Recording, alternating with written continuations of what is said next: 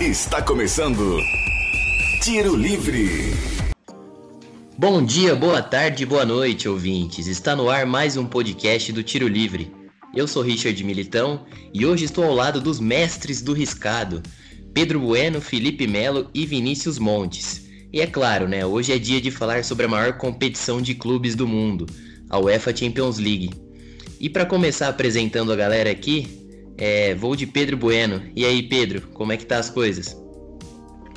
Bom dia, boa tarde, boa noite. É um prazer estar aqui no podcast do, do Tiro Livre. É, sobre a Champions, é a competição mais esperada da temporada, é o melhor campeonato do mundo de clubes e é sempre um prazer falar sobre os grandes jogos. Chegamos nas quartas de finais e agora só tem time time grande, só tem time bom. E aí, Vinícius, o que, que você espera dessas quartas de finais de Champions League? O torneio vai se afunilando, né? Temos agora os oito melhores times da competição. Acho que vai ter algumas surpresas ou os favoritos continuam sendo Paris Saint-Germain, Bayern de Munique, enfim. O que, que você acha dessas quartas de final? Boa, bom dia, gente. Boa noite, boa tarde, dependendo da hora que vocês estiverem ouvindo.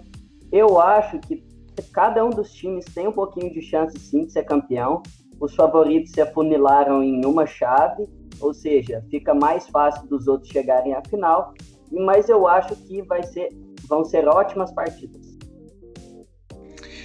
E aí, Felipe, tudo tranquilo? O que você espera dessas quartas de Champions?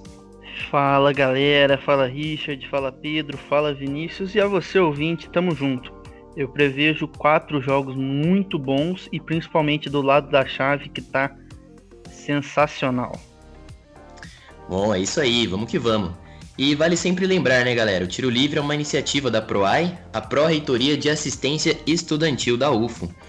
E como estamos no auge da pandemia no Brasil, a gente está gravando esse podcast de nossas próprias casas, respeitando o isolamento social.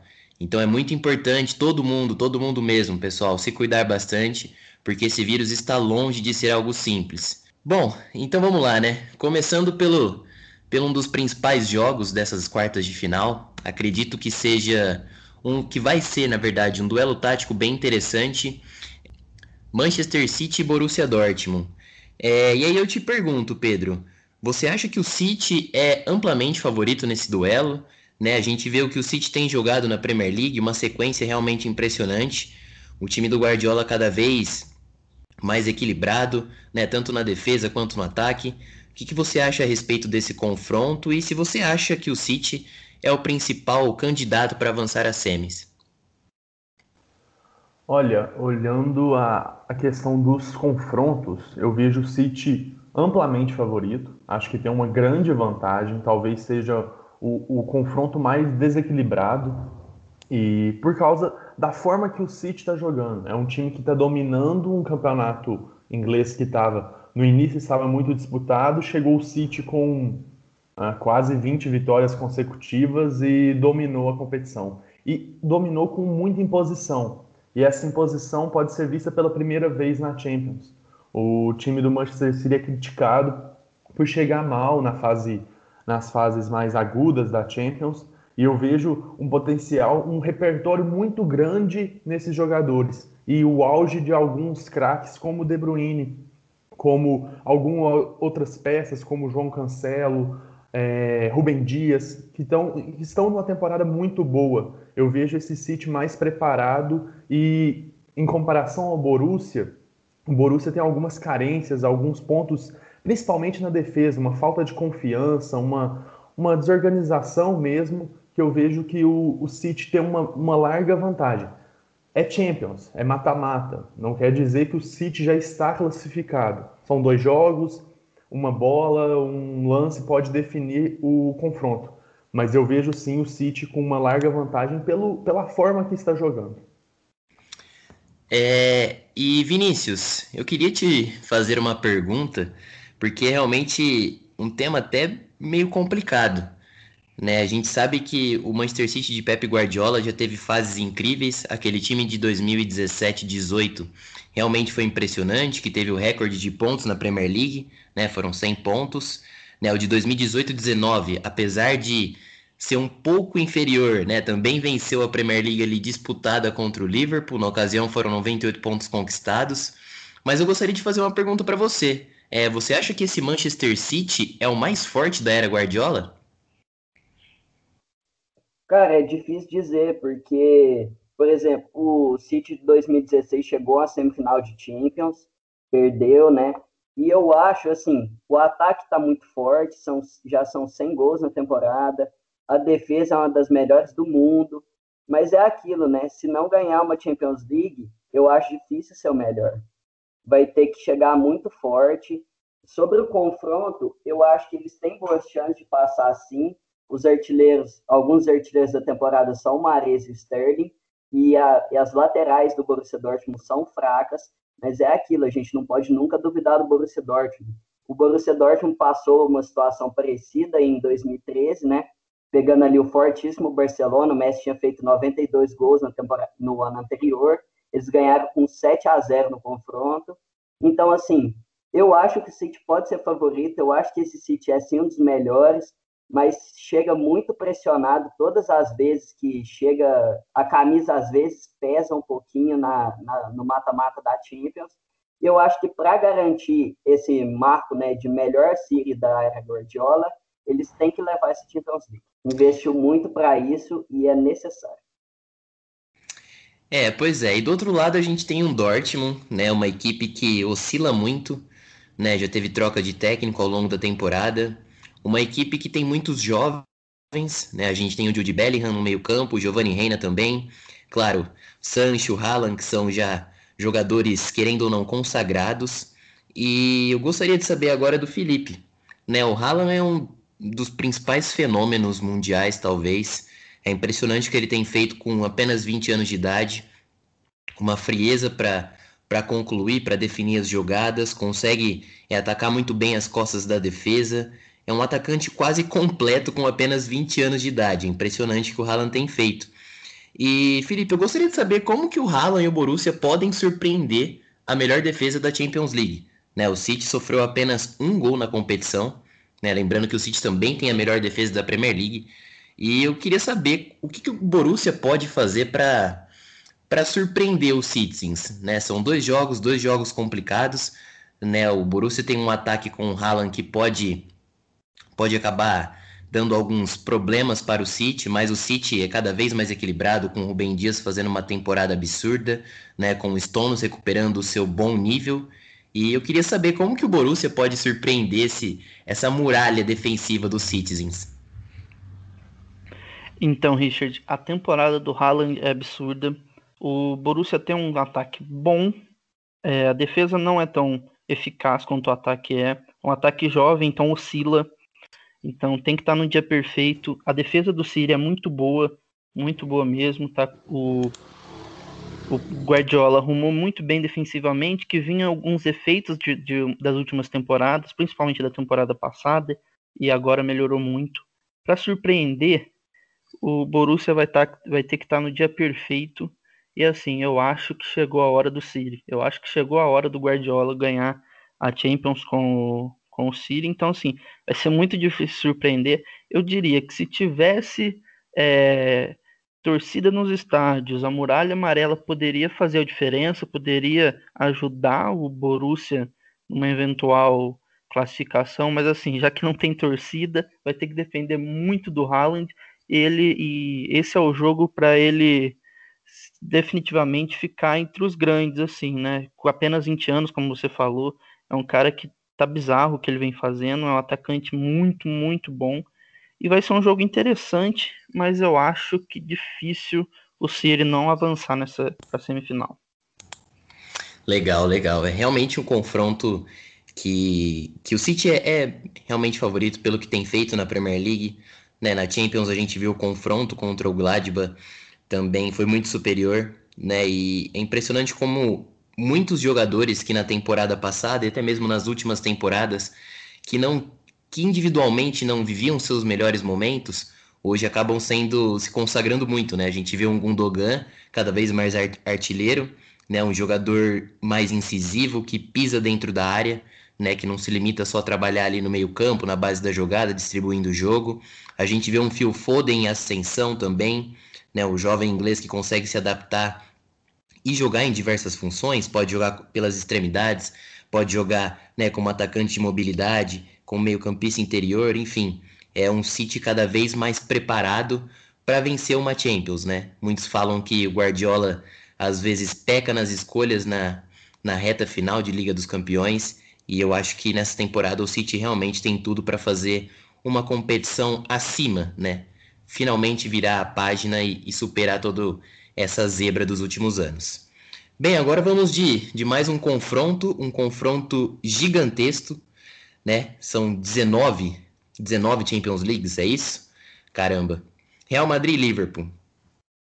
E Vinícius, queria te saber agora, né? A gente vê que o Real Madrid tem uma evolução nos últimos jogos, né? Muito por conta das suas peças individuais. Quando joga Modric, Toni Kroos, Casemiro e Benzema, quando eles estão nos seus melhores dias, né? É difícil você competir contra esse Real Madrid. É claro, há muitos problemas coletivos, a gente sabe, né? Desde que o Zidane voltou, o Real não conseguiu recuperar aquele nível, né? De tricampeonato de Liga dos Campeões mas é uma equipe que tem apresentado alguns sinais de evolução. E eu gostaria de saber é, se essa evolução do Real Madrid já pode ser considerada assim algo de fato que está realmente acontecendo e para enfrentar um Liverpool que está 100% focado na Champions, a gente sabe que a temporada do Liverpool na Premier League é muito fraca, né? Uma equipe que está fora até mesmo das das zonas de competições europeias. E eu queria saber se esse Real consegue fazer frente a um Liverpool totalmente focado na Champions.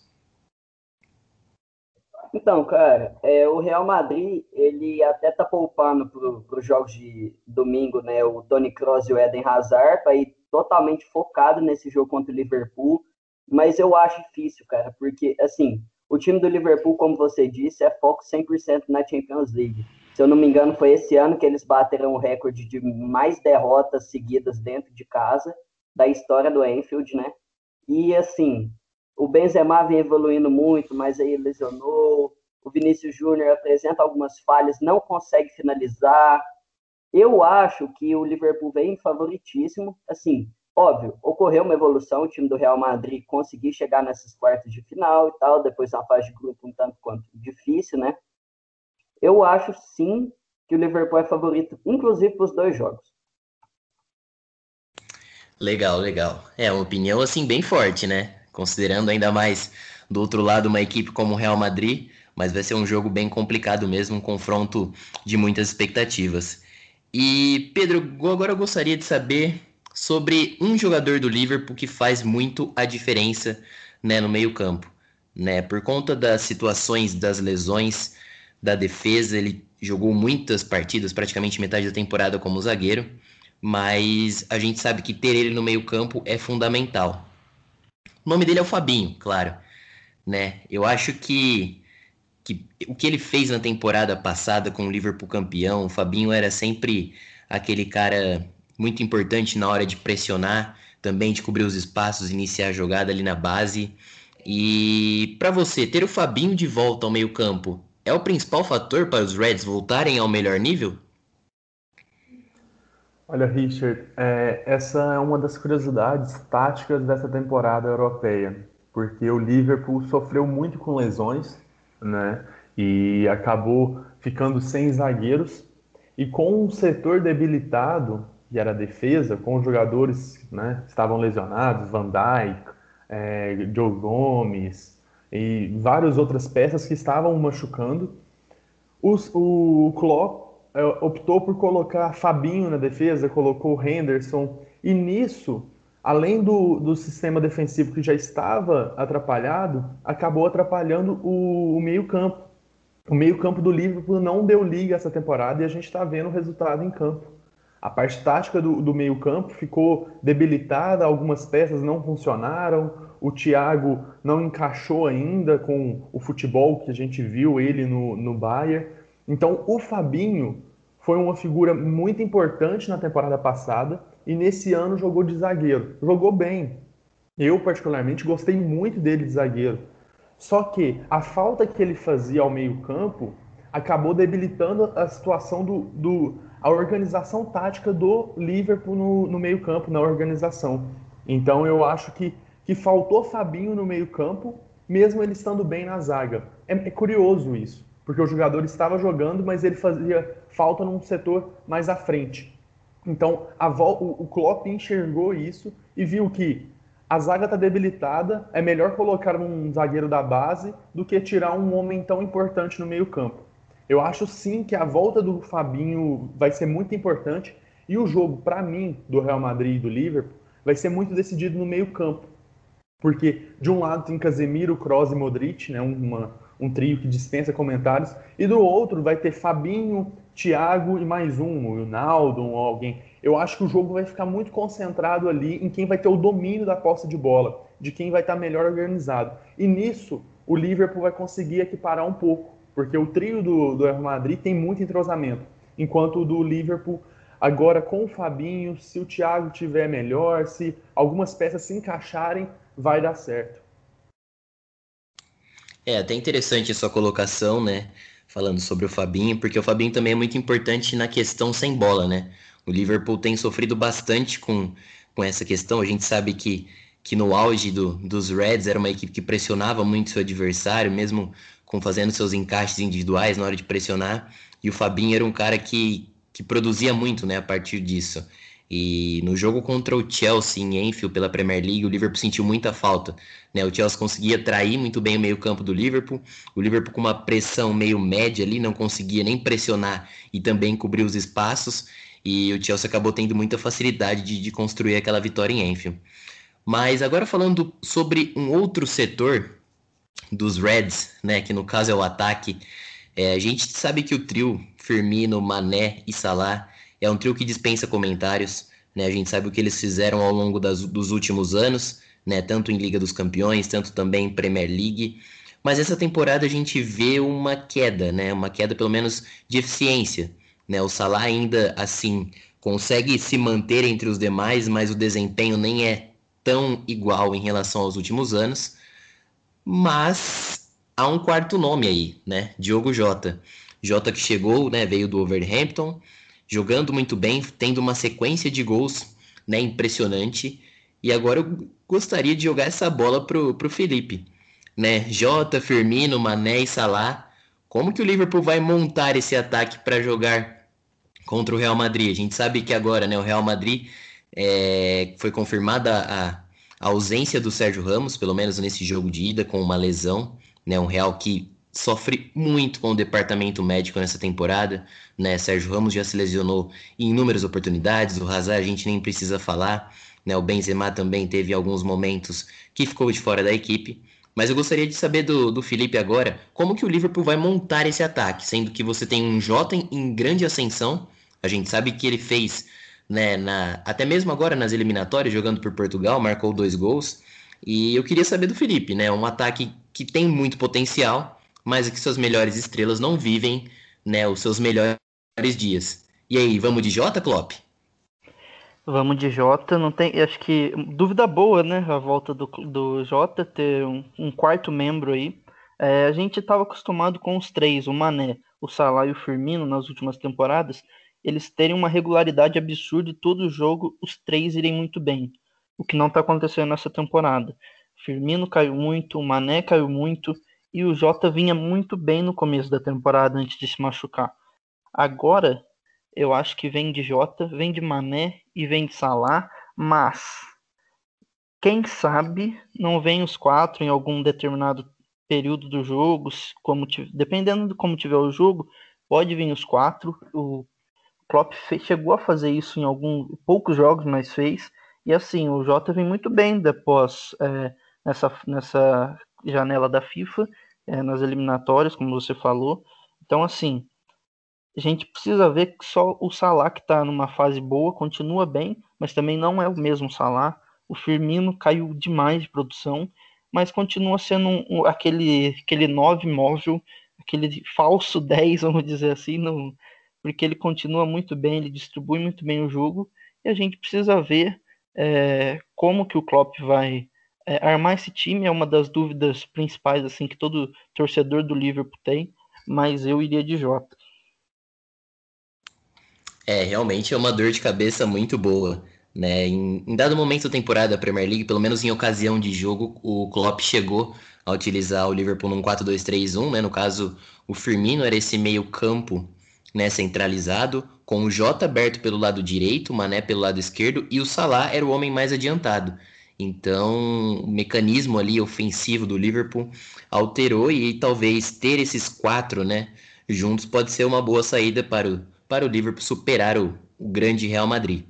Agora com tem... a volta do só só para concluir, com a volta do Jota, a, eh, o Liverpool ganha muito em variação no ataque, então isso é muito muito importante para o longo da competição, principalmente para a Champions League.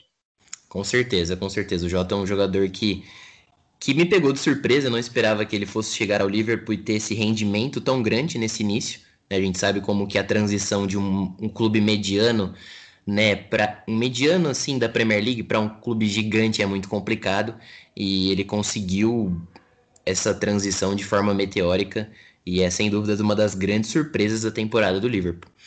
Agora vamos de Porto e Chelsea, né? Um Porto que eliminou uma favoritíssima Juventus pelo confronto, né? Por ter também um Cristiano Ronaldo e um Chelsea que vive um momento iluminado com Thomas Tuchel né? É um Chelsea completamente diferente daquele com, com Frank Lampard. Né, a gente vê até mesmo na estrutura de jogo, o Chelsea mudou completamente a sua forma de se posicionar ofensivamente. Hoje o Chelsea né, ataca num, num 3-2-5, né, um ataque posicional, diferentemente com o que o Lampard fazia. E eu gostaria de saber do Pedro agora, né, ele também que, que é um torcedor do Chelsea e também trabalha com o Chelsea lá na, Chelsea Brasil. É, o Chelsea de Thomas Tuchel pode ser considerado um dos grandes favoritos ao título, Pedro? É claro que isso vem com essa boa sequência da Premier League, uma segurança defensiva. A gente vê que Rudiger e Christensen nunca jogaram tão bem no Chelsea quanto tem jogado agora. Né? Também em fase ofensiva, a gente vê, apesar do, do Werner não tem feito tantos gols, mas ele é um cara que tem participado muito, né? E também é muito importante para para ocupar aquela, aquela faixa de campo para conseguir atingir as costas da defesa em velocidade. Um Mason Mount cada vez né, mais protagonista desse time. É... E aí, Pedro, dá para colocar o Chelsea como um dos favoritos dessa Champions? Olha, para ser sincero, no início da temporada, ou principalmente em dezembro, janeiro, se alguém me falasse que o Chelsea tinha chances reais de ser campeão da Champions, eu ia rir. Porque o time não me passava essa confiança. Para mim era um elenco muito bom que estava sofrendo com questão de adaptação. Os jogadores, o Havertz e o, Havertz e o Werner chegaram da Bundesliga. Então a questão é devagar mesmo. O Ziyech da, da Eredivisie, da Liga Holandesa. Então eu, esperar, eu não esperava o Chelsea tão bem essa temporada. Eu imaginava que seria uma quarta colocação, terceiro lugar na Premier League para buscar uma Champions League no próximo ano. Só que o time encaixou muito bem, surpreendentemente. A defesa se tornou algo sólido. O Chelsea não sofre um gol. É, ficou, tá, ficou mais de 600 minutos sem sofrer um gol. Então é algo absurdo a mudança tão drástica, né? É, em dezembro, janeiro, a gente não via um Chelsea confiável e os próprios jogadores transpareciam isso em campo. Eles não tinham confiança para buscar o gol. E agora a gente vê um Chelsea mais preparado. Sobre a possibilidade de ganhar a Champions, ela existe principalmente porque o Chelsea está do lado mais fácil, vamos dizer assim. O Chelsea pode evitar. É, o Chelsea só enfrenta os três favoritos, para mim, PSG, Bayern e City, num eventual final que é jogo único.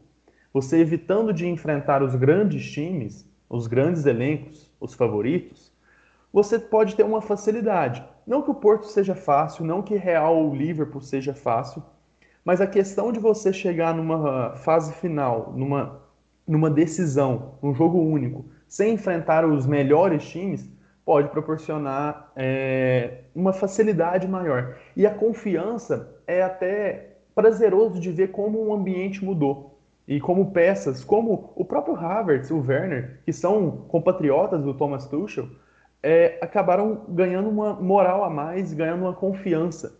O Chelsea ainda apresenta problemas, não é um time pronto, mas é um time sim preparado para buscar uma, uma final de Champions e chegar lá e ver como é que enfrenta o, o time que vier da outra chave. Eu vejo sim um time preparado, hum, como você citou, o Mason Mount é o grande destaque do Chelsea na temporada pela regularidade. Desde o primeiro jogo até a última partida, jogando bem. E eu vejo sim o Chelsea com um potencial para fazer uma história, porque ninguém esperava esse, essa, essa campanha de como está sendo a defesa, e eu acho sim que o Chelsea tem, tem possibilidade de chegar lá. É, legal, legal. Um Chelsea que, que eu também não esperava esse, essa reviravolta, eu não achava que, que o Tuchel daria um jeito assim, e de forma imediata, né? É legal ver essa transição, o clube já começa, já co coloca sua formação, é, o Tuchel coloca suas ideias já, né? Logo no primeiro jogo dele, e tudo começa a funcionar muito bem, né? Mas eu acho que ainda Chelsea para conseguir, né, ter esse, esse nível realmente de grande regularidade e confiança, assim, de que não, realmente eu acho que o Chelsea pode chegar. Eu acho que precisa um pouco mais de Ziyech, precisa um pouco mais de Havertz, precisa um pouco mais de Werner, que são investimentos que o Chelsea fez e que esperavam retorno. E até agora eles não, não tiveram esse retorno. Vamos ver se ao longo da temporada eles conseguem né, dar esse, esse retorno aos Blues. Ô, Richard, só completando aqui o que você falou, é, a questão que o Tuchel arrumou a defesa primeiro, era um problema grave do, do Chelsea, e agora tende a arrumar o ataque. E é dessa forma. Ninguém, é, poucos times organizam primeiro o ataque para depois organizar a defesa. Então eu vejo um caminho. Não está pronto, mas eu vejo um caminho para o Chelsea. Exato, exato. Né? Todo treinador tem seu método de trabalho. A gente sabe que um trabalho é muito é muito difícil, né? Você não chega de um dia para o outro e consegue resolver tudo. Então tem que dar tempo, né? O Tuchel, eu acho que tem essa condição de conseguir dar um Chelsea mais equilibrado. Já tem demonstrado isso, até mesmo em fase ofensiva. Mas é surpreendente o que o alemão tem feito nesse, pelo menos nesse início de, de campanha. Agora falar um pouco do, do rival, né? O Porto. Um Porto que surpreendeu a Juventus. É claro que a gente achava que, que o Porto somente jogaria na, na transição rápida, né, marcando muito em linha baixa e tentar explorar as transições, enfim. Mas a gente viu um Porto contra a Juventus, principalmente até no segundo jogo, né, quando tinha o, o resultado ao seu favor, né, o placar agregado, um Porto que marcava em cima, né, que conseguia limitar as ações ofensivas da Juventus, né, claro, contou com uma atuação espetacular do zagueiro Pepe, o que ele fez naquela partida de volta em Turim foi impressionante, defendendo muito bem a área, né, sustentando os duelos contra os atacantes. Lembrando que a Juve tem nada mais nada menos do que Cristiano Ronaldo. E agora eu gostaria de saber do Felipe, do Felipe, do Vinícius, desculpa. gostaria de saber do Vinícius como que o Porto pode surpreender o Chelsea. O que, que é preciso fazer para superar os Blues? Uns Blues que vêm em grande ascensão e o Porto, é claro, é uma surpresa dessas quartas de finais. Eu acho que ninguém esperava ver a equipe portuguesa nesta fase de competição. Então, queria saber agora é, do Vinícius como que o Porto pode surpreender esse grande Chelsea. O pro Porto passar para as semifinais, assim, eles vão precisar de novo dessas atuações espetaculares. Você deu o exemplo do Pepe, mas um cara que eu gostei muito foi o goleiro Marquezinho que está jogando bastante, defendeu muito bem. O Jesus Corona, então, que temporada que está fazendo, né? É algo espetacular ali nas pontas, ele corre bastante. O Imbemba também está fazendo uma dupla boa com o, com o Pepe, ou seja, a gente vai precisar de um Porto motivado, né? Ali o Sérgio Oliveira na, nas bolas paradas, eu acho que pode ser, esse é o ponto, as bolas paradas. É onde o Porto tem um aproveitamento bom, onde é que faz um jogo bacana, e eu acho que esse jogo pode ser desse, essa, essa chave, né? Esse, esses confrontos podem ser decididos aí. De, em, em outra questão, né? Se não for desse jeito, eu acho que não consegue, porque o Chelsea está embalado, vem bem na Premier League, está buscando essa classificação para semifinais da Champions desde 2014, né? Quando perdeu para o Atlético de Madrid. É favorito, mas eu, eu não duvidaria desse time do Porto. Legal, realmente vai ser um confronto assim um pouco assim difícil de enxergar principalmente para ver como vai ser a proposta do Porto, né? Se vai conseguir ser mais agressivo com a marcação em blocos altos ou se vai realmente marcar mais com as suas linhas mais baixas e aí esperar uma transição. Um Chelsea também que tem se mostrado muito eficiente em fase defensiva, então vai ser um confronto muito, muito difícil. Agora falar sobre né, o grande esperado, né? Sobre talvez a principal atração dessas quartas de final, que é Bayern de Munique e Paris Saint-Germain. Né? Um Bayern de Munique que não é o mesmo da temporada passada, não digo somente pelas peças, é claro que a gente tem Leroy Sané nessa temporada, né? O Thiago foi para o Liverpool também, mas é um Bayern que apresenta alguns, algumas falhas, né? A transição defensiva é um dos pontos a ser bem questionado.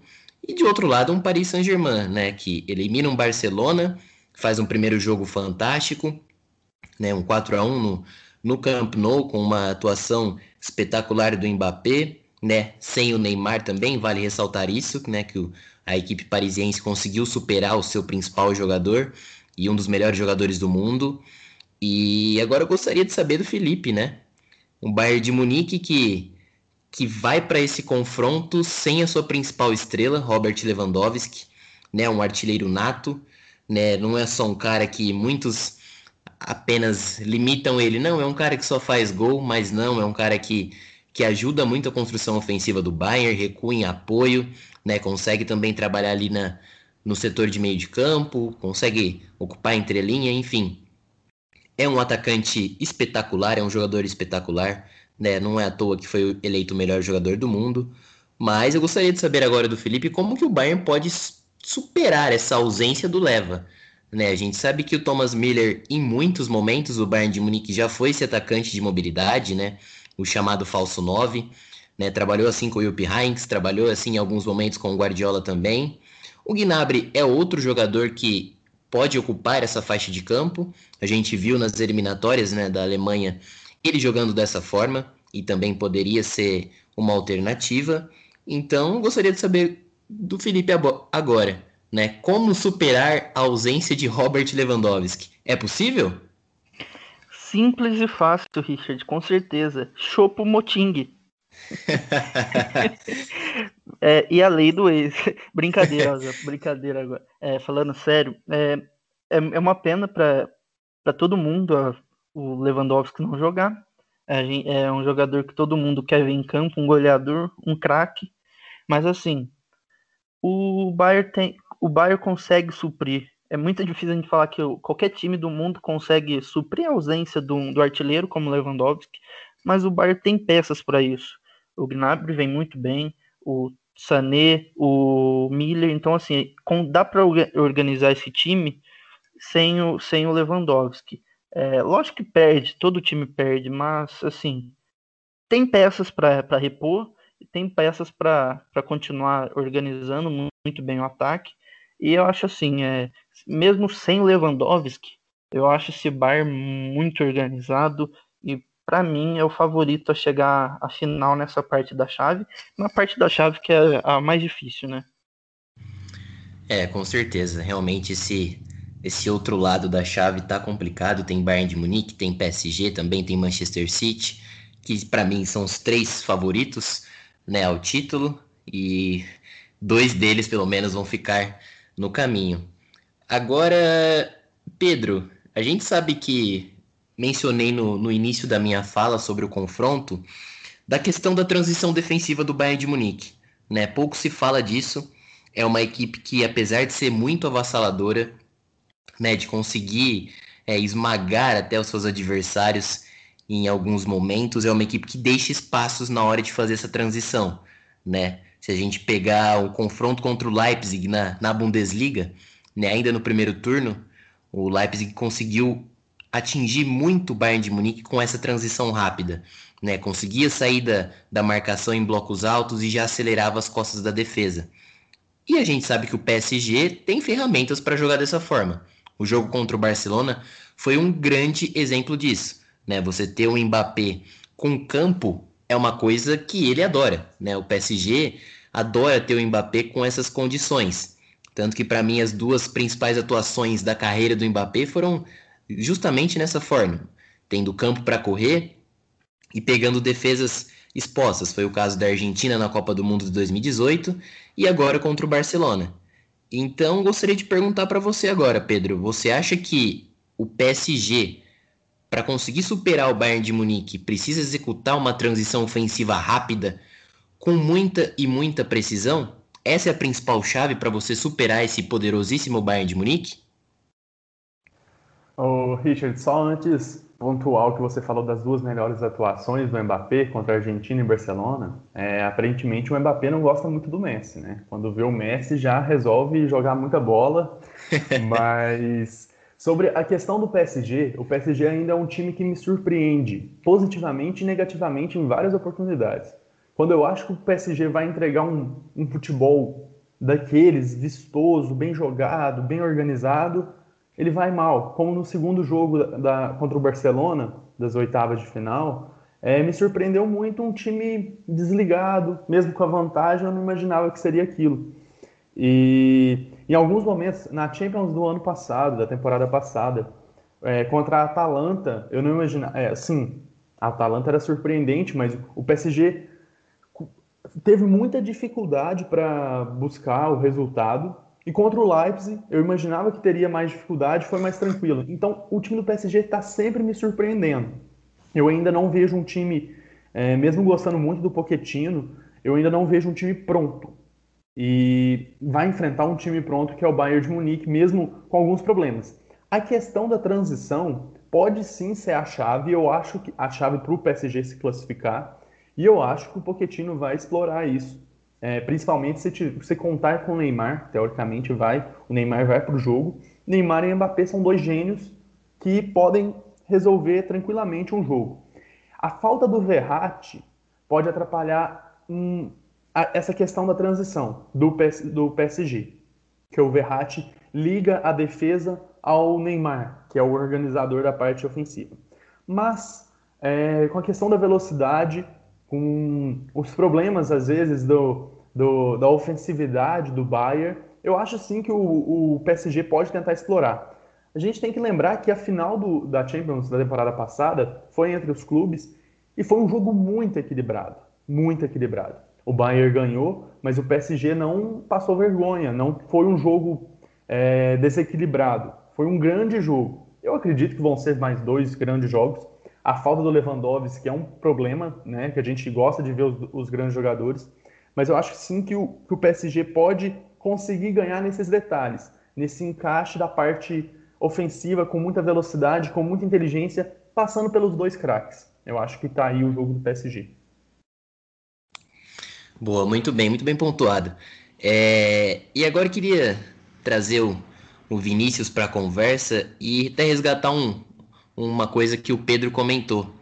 Né? A gente sabe que o PSG fez um jogo muito aquém contra o Barcelona. O segundo jogo, é claro, deixar bem evidente isso, que o primeiro não tem nem o que falar da atuação da equipe francesa.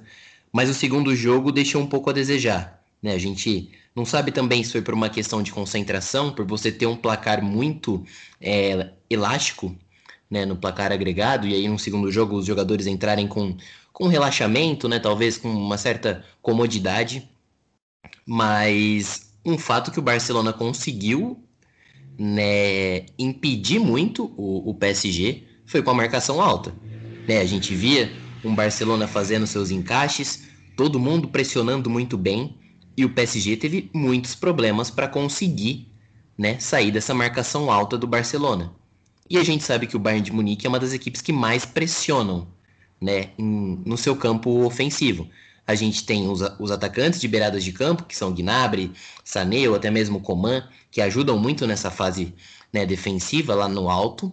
A gente também, claro, não vai ter o Lewandowski, mas o Lewandowski também consegue é, produzir muito bem com essa marcação-pressão. E a gente tem talvez né, o principal jogador nesse quesito, que é o Leon Goretzka.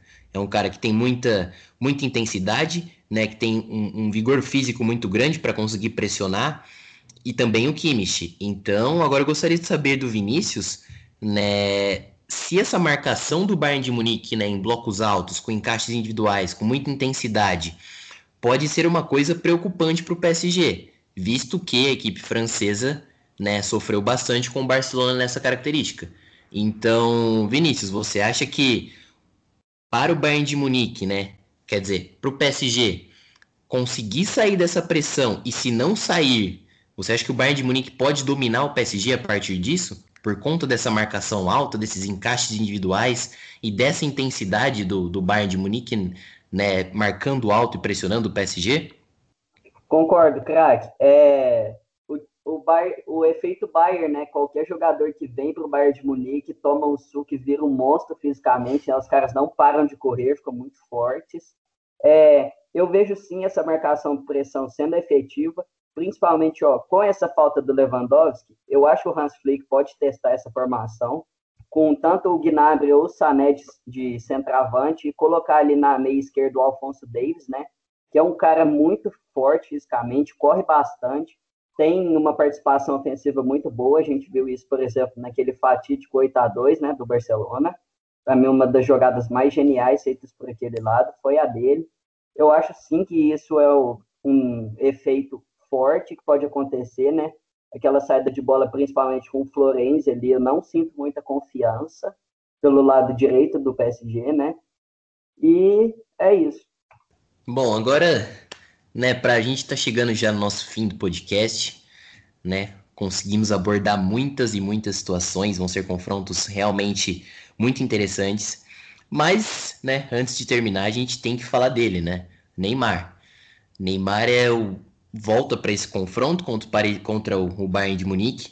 A gente sabe que a influência que ele teve na campanha da última temporada, claro, não teve gol, mas foi muito participativo, né? Conseguiu conduzir a equipe para a vitória diante da Atalanta, para aquela virada inesperada nos minutos finais. E a gente sabe que a qualidade dele dispensa comentários né? Eu até falo assim em off que o Neymar hoje se tornou o jogador mais perigoso do mundo. Não necessariamente o melhor, mas o perigoso. Por quê? Porque ele tem uma equipe, né? Tem jogadores que, que ele pode né, conseguir acionar, que é a questão do, do Mbappé, a questão do Di Maria também. O Messi, por exemplo, não tem jogadores né, de um nível do Mbappé ao seu lado, o Cristiano Ronaldo muito menos. Então isso ajuda o Neymar ainda mais. Então, a gente sabe que ele vive uma fase espetacular. Ele jogando por dentro acaba sendo uma grande surpresa e talvez é esse o ponto chave da sua evolução. É um jogador que já recebe nas costas dos meio-campistas adversários e aí gera jogo, seja com condução, com dribles, com últimos passes, finalizações, enfim, é um Neymar cada vez mais completo e um Neymar pronto para ser o melhor jogador do mundo. E agora eu queria também, né, saber a opinião de todos começar primeiro pelo Felipe. Qual é o peso do Neymar nessas quartas de final? Né? Como que o Neymar pode ser tão decisivo e importante contra um Bayern de Munique e talvez nas próximas fases da Champions League? Né? O que esse jogo significa para o Neymar? É, é muito bom ter o Neymar de volta, né, Richard? Assim, é um, um craque, um fora de normal e que venha amadurecendo a cada, a cada temporada, vem evoluindo a cada temporada. Assim, é o principal jogador do, do PSG e, te, e ele fez muita falta contra o Barça, mas o, o PSG conseguiu o resultado, conseguiu se garantir, foi até, até bom, assim, de, de, podemos dizer, mas ter ele numas quartas de final contra o Bayern de Munique, que venceu o PSG na final do, da temporada passada, vai ser um negócio, vai ser algo interessante de se ver. Eu acho que assim, se o PSG com o Neymar e com o Mbappé se, é, manter um jogo excelente dos dois, é, podemos ter um jogaço e é muito bom ter o Neymar de volta. Pode falar, Pedro. Ah, sobre, sobre o Neymar, ele dispensa comentários. O que ele faz em campo, a magia que ele faz já mostra o que ele é. A questão principal, eu concordo muito com o que o Richard falou sobre ele ser o jogador mais perigoso, e eu vou bater nessa tecla com a questão da imprevisibilidade dele. Ele, não que o Messi, o Cristiano Ronaldo e os outros craques sejam previsíveis no que vão fazer, mas eu acho que o Neymar ainda, por talvez é, pela genialidade, pelos dribles e pela forma que ele se comportou em alguns jogos é, nessa temporada, fase de grupos deles nessa Champions foi muito boa, a reta final na última Champions também foi muito boa. Então eu vejo um Neymar imprevisível, um Neymar organizador. Eu acho que fez um bem muito grande para a carreira dele. Que eu vejo ele é, participando mais do jogo, recebendo mais, organizando mais, e ele tem inteligência para isso. E eu vejo assim que se for eliminado pelo, pelo Bayern, não é terra arrasada, não é que a gente vai ver, eu tenho certeza que a gente vai ver que é o Neymídia, é um tanto de coisa, e o cara já é um gênio, o cara já é um cara muito consagrado na Europa. Então, ele não depende desse jogo para ser o que ele é. Mas eu acho que é sim uma grande oportunidade dele mostrar que ele está ali. E ele pode sim ser um. É, eu não digo o melhor do mundo, porque é um prêmio individual, mas ser um grande responsável por uma campanha histórica, que seria o PSG campeão da Champions. Eu vejo ele com capacidade e ele tem um Mbappé do lado. São dois gênios que podem resolver uma competição. Pode mandar ver, Vinícius. É, eu acho o Neymar muito importante nesse time do PSG. PSG que tem um meio-campo um pouco fraco, né? Ele, tirando o Verratti, que liga muito bem o jogo.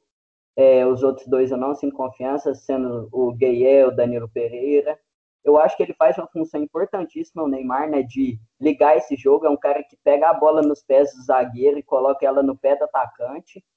É, ele é muito importante, ele corre o campo inteiro, ele faz de tudo, ele é realmente camisa 10 do Barcelona, do PSG, desculpa.